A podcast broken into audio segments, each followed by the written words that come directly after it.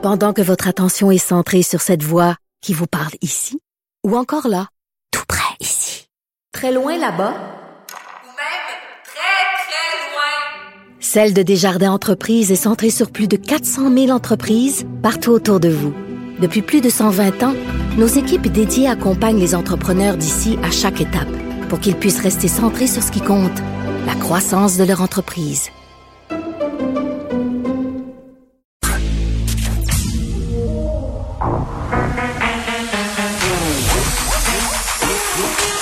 Une opinion sur tous les sujets. Pour elle, toutes les questions peuvent être posées. Geneviève Peterson. Radio. Salut tout le monde, j'espère que vous allez bien. Vendredi, vendredi très très pluvieux, euh, peut-être en corrélation avec le nombre de cas très élevés de Covid-19, ça continue euh, de se tenir autour de la barre des 900. C'est assez décourageant. On a eu un début de semaine, tu sais, commencer en Lyon puis finir en queue de poisson. Là, je pense que c'est pas mal ça la définition de notre semaine euh, pandémique. On s'est fait des faux espoirs. Ah, il faisait soleil, on était euh, vraiment dans une descente. Même que mardi, le premier ministre nous parlait de façon absolument positive. Là, nous disait, on est dans une stabilité. Moi, j'ai confiance que les Québécois euh, seront capables d'éviter la troisième vague. Là, je pense que c'est pas un secret pour personne. La troisième vague ne sera pas évitée. Les variants qui vont remplacer euh, la souche originale de la COVID-19 d'ici le mois d'avril. Euh, donc, je disais 950 cas, 7 décès. On vaccine majoritairement à Montréal. On voit que dans plusieurs régions du Québec, on a des cas aussi en hausse. Est-ce que ça serait une bonne chose d'aller porter des vaccins dans ces régions-là. Je pense que poser la question, euh, c'est y répondre. Et hier, c'était jour de budget. Et évidemment, ce budget-là était très, très attendu. COVID oblige à quel point on allait dans chenoute, comme on dit, déficitaire, récession, tous ces mots qu'on aime entendre. Euh, Puis tu sais, bon, c'est vrai que c'est un budget euh, assez particulier, mais en même temps, euh, ce qu'il y avait un peu euh, d'habituel, c'est que personne n'est jamais content totalement des budgets. C'est impossible de satisfaire tout le monde. J'ai bien l'impression quand on parle de budget. Mais on nourrissait quand même des attentes sur certains aspects. Euh, du côté des bonnes nouvelles, on a quand même eu 100 millions supplémentaires en culture. Faudra voir où va l'argent, hein, parce que comme dans bien des secteurs, euh, on annonce des sommes et ces sommes-là restent bloquées longtemps à toutes sortes d'endroits et c'est très très long avant que l'argent, si on veut, arrive jusqu'au terrain. Mais vraiment, euh, l'une des déceptions, je pense, en tout cas pour moi et pour les personnes qui sont préoccupées par la situation de la violence conjugale au Québec, puis ça, je pense que ça fait pas mal de monde, là. Euh, c'est du côté de l'argent qui a été octroyé pour les maisons d'hébergement et pour les violences faites aux femmes. 22,5 euh, millions supplémentaires sur cinq ans. On se rappelle que l'an dernier, on avait eu 120 millions hein, qui avait été débloqué pour les maisons d'hébergement sur cinq ans. Donc, ce 22 millions-là et demi vient s'ajouter à tout ça. Euh, le budget Gérard qui prévoit 10,5 millions sur cinq ans en matière de conditions féminines. Et juste en passant, ce qui est assez particulier, parce que je pense qu'on a raté hier un, plusieurs occasions, dont celui d'envoyer un message clair sur la condition féminine, là, qui a retrouvé son budget pré-pandémique. Donc, euh, on le sait, on avait octroyé des sommes supplémentaires pour la pandémie, pour la condition féminine. Là, on est revenu au même stade où on était avant euh, la COVID et on octroie bon 8,4 millions cette année pour lutter contre les violences sexuelles et promouvoir l'égalité homme-femme.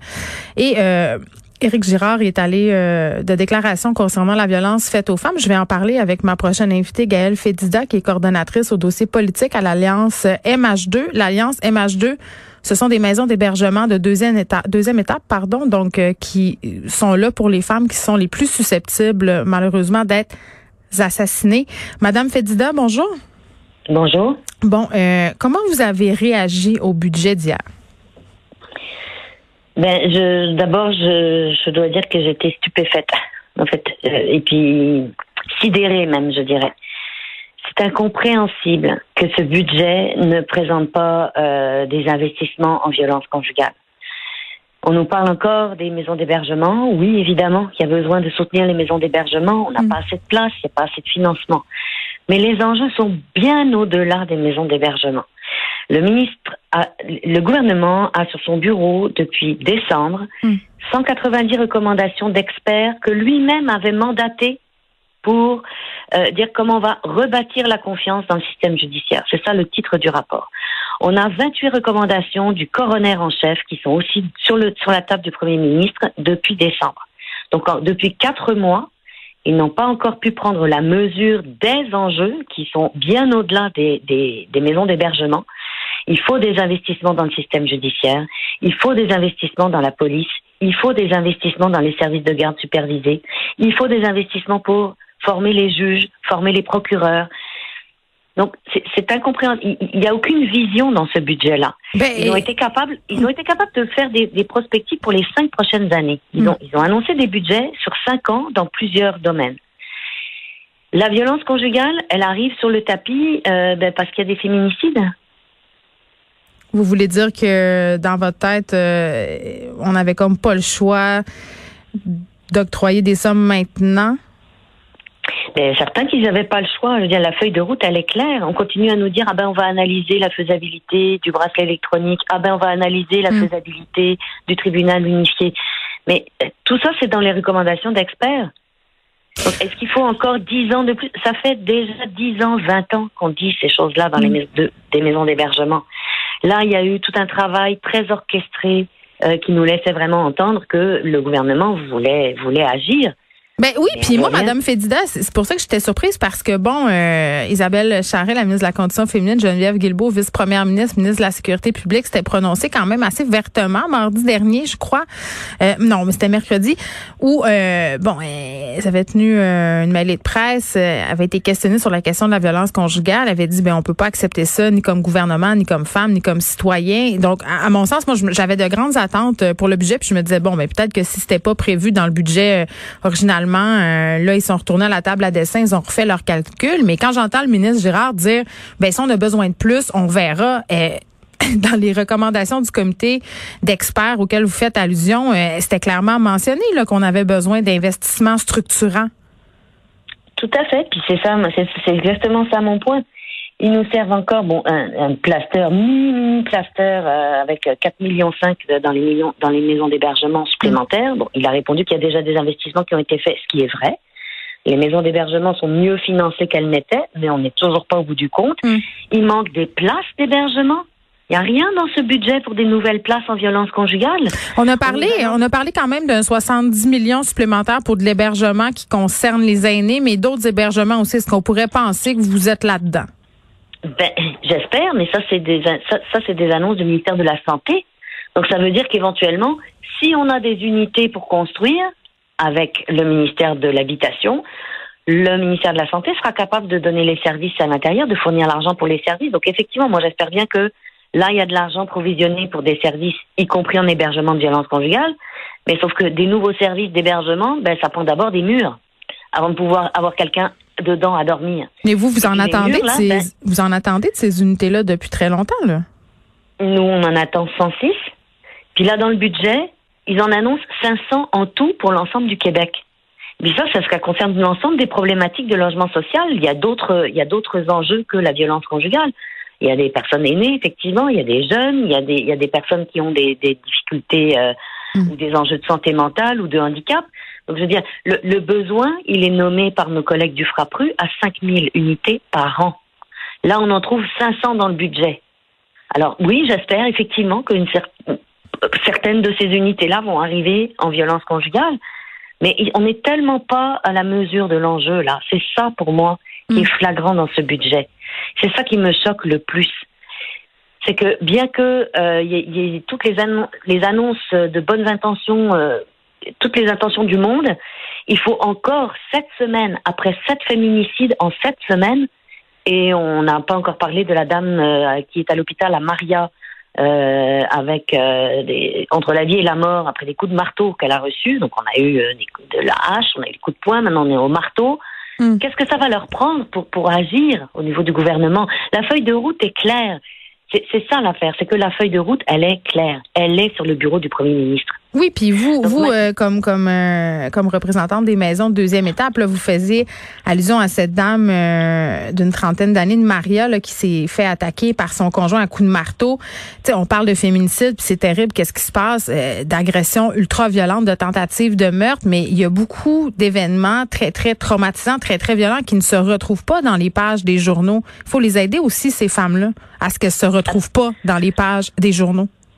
Absolument. Là, on parle de des féminicides parce qu'évidemment, ça choque, euh, ça choque terriblement. Mais cette féminicide, ça veut dire combien de milliers de femmes qui sont terrorisées chez elles, qui subissent au quotidien euh, le harcèlement, les viols conjugaux, le, le, la, la, violence économique même, et les enfants qui sont aussi euh, dans ces foyers violents. Sont pris là-dedans. Tu ben, ben, oui, puis on fait, on fait pendant ce temps-là, on fait des beaux discours, puis on a Monsieur Legault euh, qui dit que la violence conjugale c'est inacceptable, que c'est pas viril. Euh, mais le, vrai message, c'est celui qui a été envoyé hier par le ministre Girard, c'est-à-dire moins d'argent pour la condition féminine, moins d'argent pour l'aide juridique, aucune annonce pour la refonte du système de justice par rapport aux victimes. Ben c'est ça. Puis justement, je vous entends euh, juste avant que, j'entre en ondes, là, vous parliez du, du budget du secrétariat.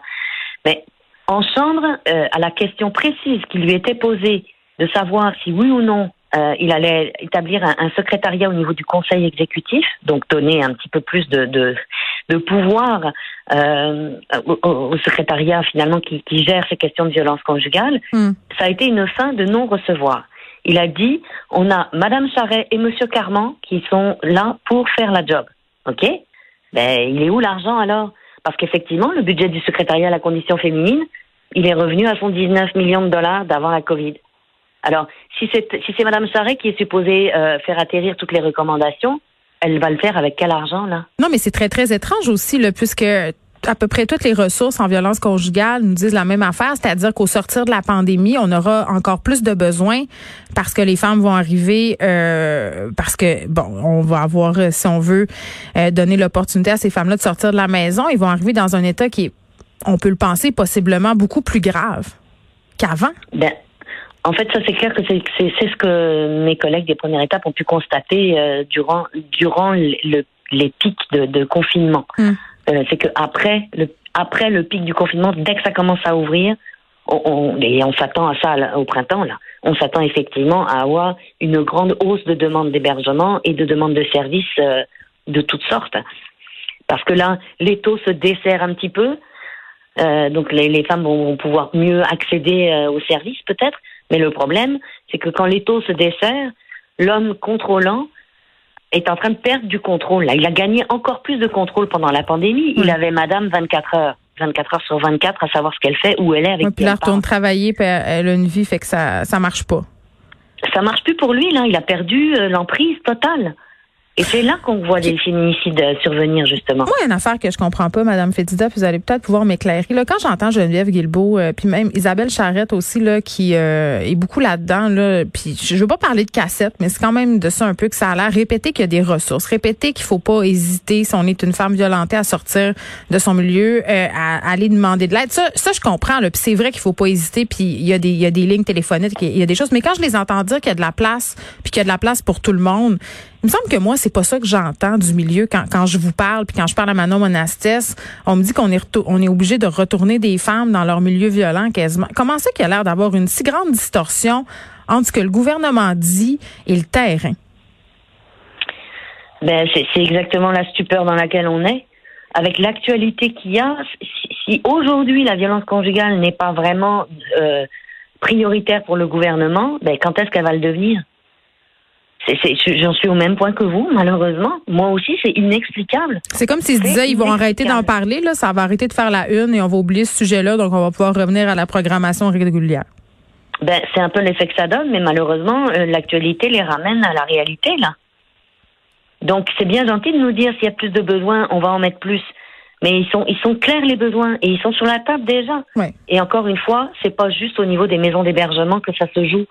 Les maisons d'hébergement, c'est la fin du, c'est la fin de l'histoire. Il aurait, il y a plein de choses à faire pour prévenir ces homicides, pour ne pas libérer un homme dangereux qui, dans la semaine qui suit, va assassiner son ex-conjointe. Hmm. On nous a dit que du côté de Geneviève Guilbeault, ça prendrait un an pour euh, l'étude de faisabilité concernant le fameux bracelet électronique. Là. Un an. Ben, c'est long. Ça. Alors que alors que ça existe ailleurs. Donc il y, a bien moyen que ça, Mm. que ça se fasse dans, dans des pays euh, démocratiques euh, tels qu'on connaît. Il va en mourir combien pendant ce temps-là des femmes? Tu sais, c'est toujours ça, là. On revient toujours à Et ça. combien d'orphelins derrière? Parce qu'on parle des, des femmes, mais il y a tous les enfants qui sont derrière aussi. Hein. 14 orphelins euh, derrière ces sept féminicides qu'on a connus dans, dans, dans un court laps de temps. Gaëlle Fédida, merci. Gaëlle Fédida, qui est coordonnatrice euh, au dossier politique à l'Alliance MH2.